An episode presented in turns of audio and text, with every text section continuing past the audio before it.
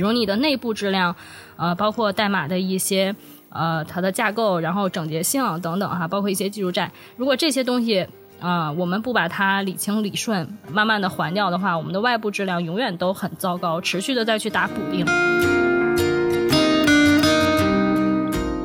但是他们最最主要是以 bug 来体现，就是我们如果要定义的话，就是外部质量，那就是说从外面看，你的系统有多少 bug，稳不稳定，好不好，速度快不快？但但是有个问题是，就像我说的，系统软件系统是一个静态动态发展的，并且规模越来越大的时候，你就很难。就这次你发现 bug 只有十个，但下次说不定一个月后下一个版本就变成二十个。度量结果的这个人，其实很多时候他可能更愿意看到一个定量的结果，因为一些定性的东西，比如说一些实践你做了没做，他怎么知道你做的好还是不好？所以他其实内心是更期望看到一些定量的结果。但是事实上，并不是所有定性的东西都可以去量化。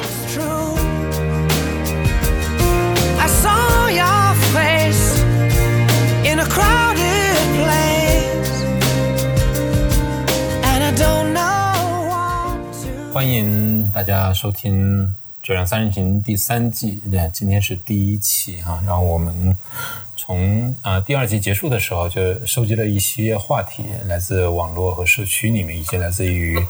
我们身边的一些嗯，就是长期关注我们节目的一些朋友。然后会对一些话题做了一些排序，就是大家可能更倾向于优先听到的。那今天的第一期话题其实也是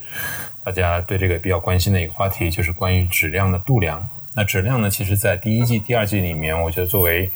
测试、作为 QA 的主要工作的内容，其实我们已经在很多啊期里面都有多多少少都有提到了，甚至有一期专门提到了关于品质。啊，这个是对于质量的一次外延的一次一次讨论。那今天呢，我们会把呃主要的这个讨论的重点放在度量上。我觉得度量可能是啊，当然不仅仅是在测试领域，对于开发领域来说也是非常呃受到广泛关注的。尤其我们包括我们的一些客户啊，对于度量其实是十分在意的，因为要体现出呃这种效率也好，或者体现出这种投入产出这种对比也好。它一个很重要的一个衡量的方面就是如何去度量它，啊？所以今天啊，质量三人行也是借这样一个机会来讨论，对于质量来说，我们应该怎么去度量？当然，我觉得首先我们可能需要去重新去回忆一下，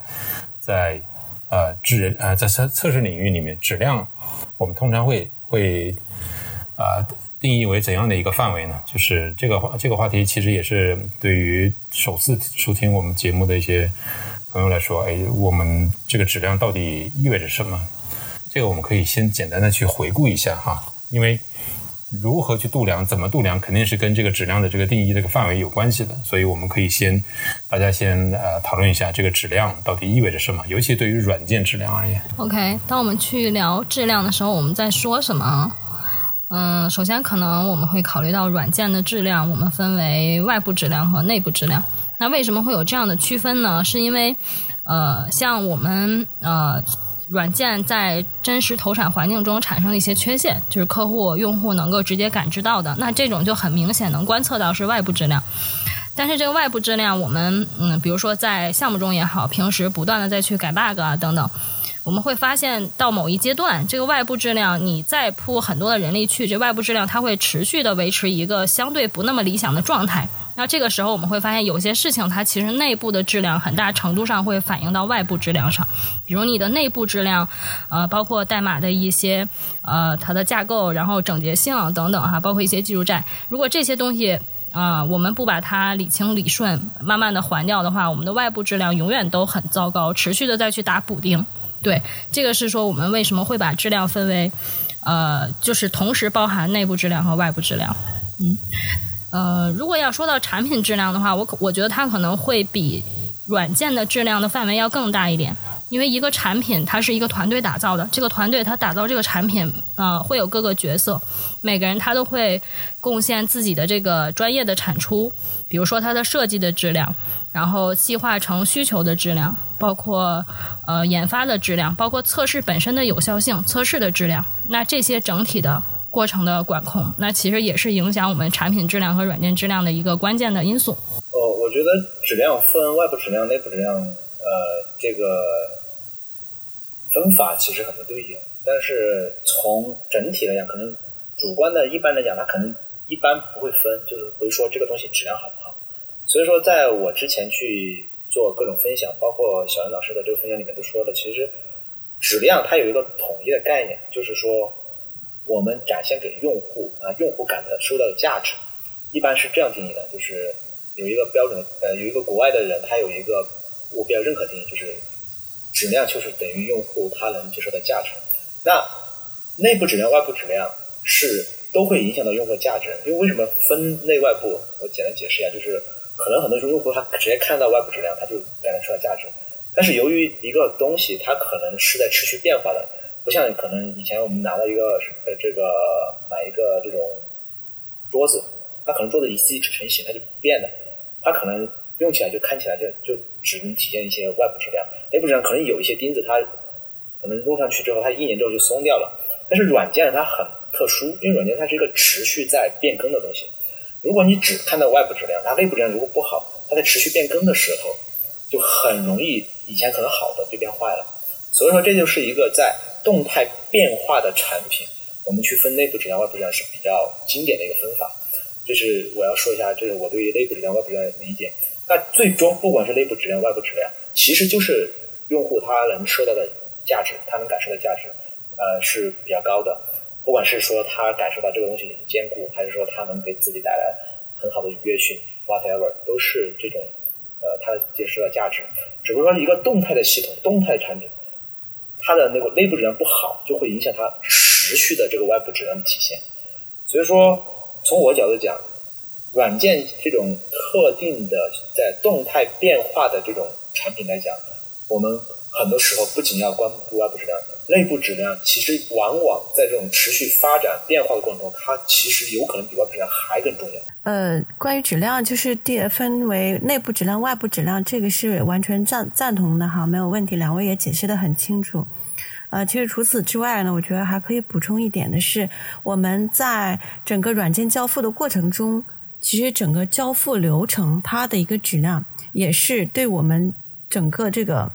质量其其实也是算是一个维度，但是它可能比如说包括呃我们这个呃呃是不是做到了快速的反馈啊啊有没有？做一些代码的改变，能够得到快速的验证啊，有没有能这种快速修复的能力啊？等等这些，还有就是说，呃，我们团队是不是有一个嗯对这个业务价值的一个正确的认识？是不是都在集中我们的这个精力在做一些正确的事情上面啊？另外还包括嗯，我们对这个。代码的改变以及设计啊和交付上去做一些改变的时候，是不是有信心去做？这其实它也是质量的一个体现。OK，我觉得对于质量来说，呃，我们涉及的讨论已经呃比较充分了哈。然后我们可以呃讨论一下度量，嗯，度量可能是第一次在这样三人行里面比较啊作为重点的来讨论。就是我觉得，当当然，首先还是要回答一个问题，就是为什么我们需要去度量呢？当然，我觉得这可能也不是测试领域，或者说不是针对质量优先要讨论的。其实，在开发或甚至是我们的日常工作里面，很多地方都需要去度量哈。但是，为什么对于质量来说，它是一个需要度量？是因为我们以前很难度量吗？还是说，对于质量度量的这种迫切性比以前更强？还是出于怎样的原因呢？在你们看来？其实，我觉得。呃，质量度量本身一直都有，嗯，只是可能我们测试人员，比如说像之前经常做的像缺陷报告，嗯，或者是这种质量报告，这都是一种展现质量度量结果的一种方式，呃，所以说它是一直都有的一个实践，只不过可能之前我们没有把它归结为一个严肃，呃，归结到度量的范畴内，可能会觉得这个是测试人员产出的一份报告。但其实这报告里有哪些内容呢？你会发现很多定性的分析，很多定量的分析，它其实都是度量范畴的。那我们呃测试或者做质量改进，肯定是需要度量的。那它需要的原因在于，我们有的时候需要一些信号帮助我们做判断，比如呃我们什么时候帮助我们做决策，比如我们什么时候需要做质量的治理了，比如我们什么时候需要呃密集的安排一段时间去抓紧的还技术债了。或者是比如我们什么时候需要上 QA 了，甚至那这些都是可以通过一些度量里面能够展示的关键信号，可以帮助我们去做决策的。啊，决做决策、做判断的，所以我们可能会需要度量。嗯，刚才小南提到的啊，就是提到了好几个什么时候啊，什么时候去决定做这样的事情，因为这些可能都来源于度量，或者说决定如何去度量。那对于这样的共识，其实是如何达成的呢？难道就是一个比较资深的这个 QA，哎，我我决定觉得到到时候就要这么做，还是说真的真的当某些事情发生的时候会去这么做吗？这个共识如何去建立呢？OK，这个共识，嗯，因为首先要看谁在消费度量的数据，就是我度量出来，不管是定量的分析一些 report、一些报表、dashboard 也好，还是定性的那种下下结论、下定义的这种哈，那要看谁去消费它。一般会消费这些数据的人，他会去持续的观察，然后去持续的去做这个。判断，当然，最终他达成共识，我们到底要不要做这个事情，肯定是整体，不是测试人员单独做出来的决策，肯定是大家达成一致以后做出来的决策。呃，但是在最开始，如果总得有人先观察到，先有这个点跟大家去同步，那这个可能是使用度量、消费度量的人去做的，他不一定是测试人员，有时候甚至可能是，比如说这种呃审计部门。或者是内部的一些质量管控的部门，有可能是这样的部门去做这样的事情，都有可能。嗯，刚才小南还提到另外一个问题啊，就是之前的 QA 其实作为常规来说，从我们现在的视角看，其实度量已经在做了，但是那个时候可能都局限在一些看似静态的一些东西，比如说 bug 率啊，是吧？这种修复率啊，或者是都是一些很传统的一些做法，在什么时机或者说在什么条件下会把它？这个外延，这个度量的外延会扩大，甚至冠一个名，是吧？这个是度量，关于质量的度量，在什么时机会出现过这样的一个东西呢？或者说，因为什么会出现这样一个我们需要对质量进行度量的这样一个原因呢？我我我首先觉得你这个问题好像，其实小兰已经回答了。我觉得这个是从古到今就有的，因为什么叫从古到今？就是从软件开始有测试，或甚至没有测试的时候。大家就会说这个软件它质量好不好？什么叫好不好？就是有没有 bug。所以说传统的从软件开始有的时候，就至少开始有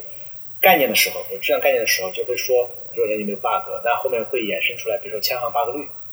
还有线上 bug 逃逸率，还有就是你的这个测试的过程中产生了多少 bug，这些数目都会以系统化的报表的形式呈现出来，而且越大的项目。找这种呃，就是拿这种数据来度量的这个系统化程度越高，所以基本上你去看大型项目，他们都会有这种刚才我说的那几种数据中的一种，甚至还更多。但是他们最最主要是以 bug 来体现，就是我们如果要定义的话，就是外部质量。那就是说，从外面看，你的系统有多少 bug，稳不稳定，好不好，速度快不快？但但是有个问题是，就像我说的，系统软件系统是一个静态动态发展的，并且规模越来越大的时候。你就很难，就这次你发现 bug 只有十个，但下次说不定一个月后下一个版本就变成二十个了。那你到底是这个质量是在变好还是变坏啊？但是我的功能在增多，对不对？那你说我的功能增多了，质量变 bug 变多了是很正常的。那我会认为你的质量变差与变好其实很难去定义。所以这个时候就会发现 DevOps 出现，或者是这种呃研发体系的出现，就会发现其实还有个内部质量，就是你的代码的这个复杂度啊。你的这个代码的重复度啊，是不是可以进行一些重构啊，或者是可维护性啊，是不是有腐化呀？这些所谓的这种呃代码体系内部的这种内部质量就慢慢的就体现出来。所以说后面就慢慢的就开始去研究内部质量。其实现在看研究内部质量的人非常多啊，包括 DevOps 体系化。所以说这个时候就会整体来看，其实软件是一个复杂系统。它的质量仅是从外部看 bug，还要从内部看代码，甚至看设计。所以说，方方面面去整体去看的时候，就会发现整个质量体系度量是一个复杂的系统工程，并并不是简单的看几个 bug 就可以了。所以说，这个可能我不知道凯峰的问题是不是说这种复杂的质量度量体系是什么时候出现的，还是说简单的这个软件度量是什么时候出现的？我觉得从从软件开始。就已经人有人尝试在度量质量，只不过说可能更开始是外部质量，但后面系统越来越复杂，发现外部质量你很难度量这种动态发展、动态改变的软件系统的时候，就开始有内部质量。然后现在整体来看，嗯，你已经回答了我的问题。对，虽然最后你又反问到底是我问的那个问题啊？我的问题就是这么复杂的度量，它是从什么时候开始出现的哈，以及出于怎样的原因？你已经回答了。嗯，我可以补充一点，就是我其实刚才跟刘然老师理解你的问题理解的有点不太一样。我以为你想问的是说，呃，在一个特定的软件环境下，比如说某一个项目或者是某一个产品，它是什么时候开始有啊？我现在需要做一个度量、质量度量的体系了。我以为是这个问题哈。那如果是按照这样的理解的话，我觉得倒是有一些观察。那基本上是说，这个软件整体团队整体的这个质量意识，包括质量的这个成熟度，相对达到一定的水平以后，它就会需要这个东西。因为我们不可能要求一个团队，它还没有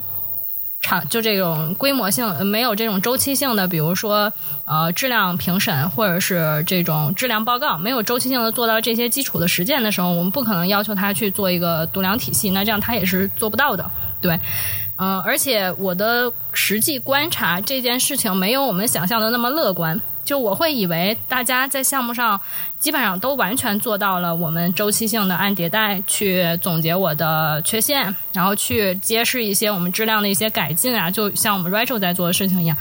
但其实，呃，观察到的情况没有那么乐观。就是 bug report 可能都会做，但是不是每次都做，或者是不是在需要的时候及时做了，以及做完了以后，是不是跟团队去研讨，得出了一些嗯可辅助我们改进的洞见，这个是要打一个问号的。对，所以说可能是团队整体的质量意识比较好，一些基础实践相对具备，而且又有度量的需求的时候，才会去把这个事情，把这个度量体系搭起搭建起来。嗯呃，在在我的了解中，其实感觉像。呃，就不一定是说敏捷团队啊，就是现在外面有很多的企业，其实他们也都是有这个度量的要求的，包括像小南刚才说的，可能有些是这个审计方面的要求，其实他们都对，因为他们需要去衡量他们的质量，所以他们会有一些指标来度量，所以或多或少其实都会有这个度量在。那如果说回到，如果是说回到我们的这个敏捷团队的话，嗯，我倒是觉得，嗯，他。也可能不一定要有多成熟，其实哪怕是一个初期的一个敏捷团队，他从刚开始第一个迭代开始，他就可以去啊去进行一些统计，包括它的测试的覆盖率啊，它的这种缺陷的这种这种趋势啊、数量啊、严重性等等，这些它是可以去分析和统计的。所以，呃，如果是说我们的敏捷团队，其实我是建议，也是从一开始就能去做这个相关的一些统计。嗯，是的，这这可能依赖于，就是这个团队一开始的时候，首先有一个 QA，然后其次是大家质量意识都比较好，啊，认同这样的事情是有价值的，那这件事情才会呃能够实现。对的，对的，质量其实首先质量肯定是都很重要，大家其实也都知道质量很重要，嗯，就是采取什么样的方式去关注。OK，在讨论的呃度量出现的这个时机以及为什么要去度量这个问题，我们可以进入下一个哈，就关于啊如何去度量，这可能会是一个比较大的话题。在刚才大家的讨论里面，其实我已经听到很多关于一些指标性的哈，像是一些数量啊，是吧？或者是级别，或者是这样一些这样这样一些维度的这这样一些像是量化或者定量的这种这种。呃，度量的这种方式，是不是定量基本上是度量的？呃，对于质量度量的很重要的一一大部分呢？还是说我们也也会有一些定性的一些考虑呢？是这样的啊，因为当说到度量的时候，从传统的角度来讲，很多时候度量一个东西，看度量数据的人，就度量那个结果的人，一般是数据化的度量，他可能不是很懂整体的细节。就是很多细节，他可能只懂一些 high level 的概念，所以说数据化的度量对于他讲是显而易见的，而且数据化的这种东西可是、可感知度是非常高的，它的变化、它的这个直，就是它能带来的这种感受是非常直接的。所以说，很多时候大家可以看到，基本上现在的度量都是以数据化的方式来。这样的话，我可以很好的说，那你以前度量是百分之八十五，那我现在加百分之五，百分之九十，是不是？或者说以前你的 bug 是十个，那现在下一个功能差不多我能不能减到就六个，或者说四个？所以当这种数据来讲，对于不是很懂的外行，他其实也是可以去做行星的管理。所以说最开始我个人认为度量出现其实就是用来做管理。他可能懂得内行，他有些时候数据对他讲他也非常直观，但是更多的时候像一些管理层，他需要这种数据来进行一些可视化的这种展现，包括它的一些管理。那这是我个人的理解，为什么度量最开始以数字化，而且这种度量从我的角度来讲哈，这种定量的定量的多了之后，其实。越多其实并不是一种很好的事情，因为太多了之后，其实互相之间关系你如果理不清楚，你看了之后你也不一定看懂。所以说，像很多时候我们特别软件质量上面，从传统的定量，现在逐步的有一些定性的东西来了。所以说，除了定量，我个人认为定性东西也非常重要。比如说像一些我们是不是做了一些关键的实践，或者我们是不是把一些关键的实践。做了之后，大家都得到一些认可，或者说一些像那种度量模型，这种模型里面它可能有些不是关于数据的，就是一些事情它有没有做，做了之后有没有得到相应的这种 feedback 或者怎么怎么样。所以说，比如说，比如你刚才提到了有些事情，你能举个例子吗？比如说哪些事情团队要做？啊，那举一个例子就是关于这个，呃，我们如果说要做质量预防。那我们是应该去做测试左移。那测测试左移里面最经典的就是我们能不能做到一些呃 QA 参与到测试分析和一些业务分析的这种工作里面去呃分析 AC，然后产生一个较好的 AC，甚至产生测试用例，在开发之前，然后去实现一些不管是 TED 还是 ATP 帮的一些工作。那其实你去做了这些工作，可能没有办法定量的去展示我到底测试左右做到多少分，测试左右做到什么样子。但真的你去做了之后，慢慢的你会发现后面的 bug 可能会慢慢变少。当然有可能你会说，有可能你会说这个人他其实是在磨洋工，是在摸鱼，就是可能去做这个事情他没做好。那很多时候定性的东西，我们更多的是通过过程中。可能像一些 OKR 来定义，它不会像一些定量的数据去定义，这是我个人的理解。你跟听起来就好像这个大家对于或者说需要。就像开始小南说的啊，什么人需要看度量的东西？他们好像更多是对于这种未知、不确定这种恐惧，反而是一种非常确切的数字，让他会觉得更加安心。但其实不仅是那些，像刘然提到的，如果太多关于数字、关于定量的这种呃度量，反而会会会变得很复杂，而一些定性的事情却没有做到。对，因为有些时候一个数据它可能是在动态变化的，这次你可能看到百分之八十五。那下次你真的要求它做的很高的时候，你可能付出代价很大，而且数据越多了之后，你很难知道数据上关联。特别是大家知道这种像财务，财务是非常专业的一个报表，很多人看很久都不一定看得懂，因为它很多数据之间是有关联的。你直接看这个是上升的二，那个下降的三，不一定是就是坏的。所以说很多时候软件里面的那些度量指标，如果你搞得太复杂，搞得太多，其实很多时候你是可能得不到一个好的这个管理效果。比如说千行 bug 率。那你怎么来定义这一千行的 bug 数量是多少？因为 bug 是必须要找到才有，没找到就没有。但是找到的时机又不一样，你可能是测试环境找到，也可能产品环境找到。那你同样一千行代码，你在测试一天的时候，千行 bug 率可能是一，一，那测试两天变成二，然后上线一天变成三，上线五天变成五，那这个时候其实你很难去说我的这个质量是好还是坏。但是如果你定性的事情做了，比如说我现在测试左移做了，或者 T D 做了，A T 做了，那其实理论上来说，它可以给你一些更多的信息。我可能枪发率它可能就会降低一些。虽然说它没有办法百分之百保证，但是真的去做了一件事情，就跟写代码一样，你写出代码你不能保证它一定能运行成功，但是你写了它至少能运行起来，而且你检查一个 A C，它就一个 A C 能能通，就跟那个测试作业一样。我如果能提前把一些东西想好，它开发按这个开发，那这些 bug 就算我没测到，就是有些场景我可能测试的时候没时间去测，他说开发是按这个 AC 来真的去写代码，那这个上线就一般不会有 bug 了。因为大家都知道，很多时候你的测试人员是没有办法把你所有想到场景能测一遍的。有些时候可能回归测试没有时间了，测都不会测就上线了，这个经常会遇到吧？我经常会听到很多测试人员说啊，这些工这些东西我还没测，但是明天就要上线了，通宵测都测不完，怎么办？还不得上线，对不对？呃，聊到这里，我我其实特别同意刘老师说的这个定性和定量的这个关系，有的时候定量可能。啊，不一定真的就是那么真实的反映这个呃软件的质量。但是我突然想到一个问题哈，就是呃有没有可能说我们做的一些就定性的去做的一些实践，都是可以通过定量来度量的吗？有没有这个可能？一旦你开始定量度量，你就会陷入一个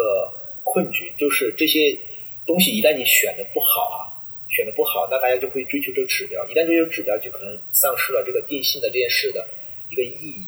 因为像测试阻尼这种东西，那你的定量是说我要产生多少个 AC 吗？我要产生多少个异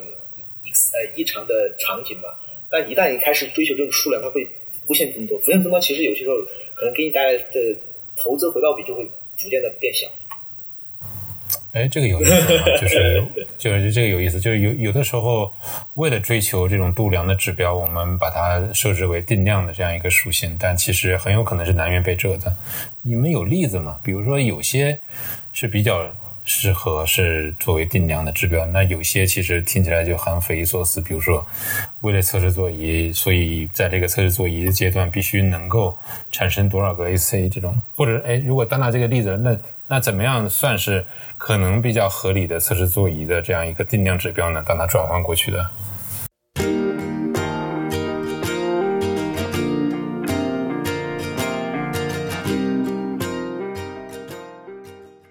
谢谢收听《质量三人行》，这是一款来自斯特沃克的播客节目。我们关注软件行业测试领域的现状和未来，质量和测试人员的职业发展。你可以在网易云音乐、喜马拉雅、蜻蜓 FM 以及泛用型播客客户端搜索“质量三人行”，订阅收听到我们的节目。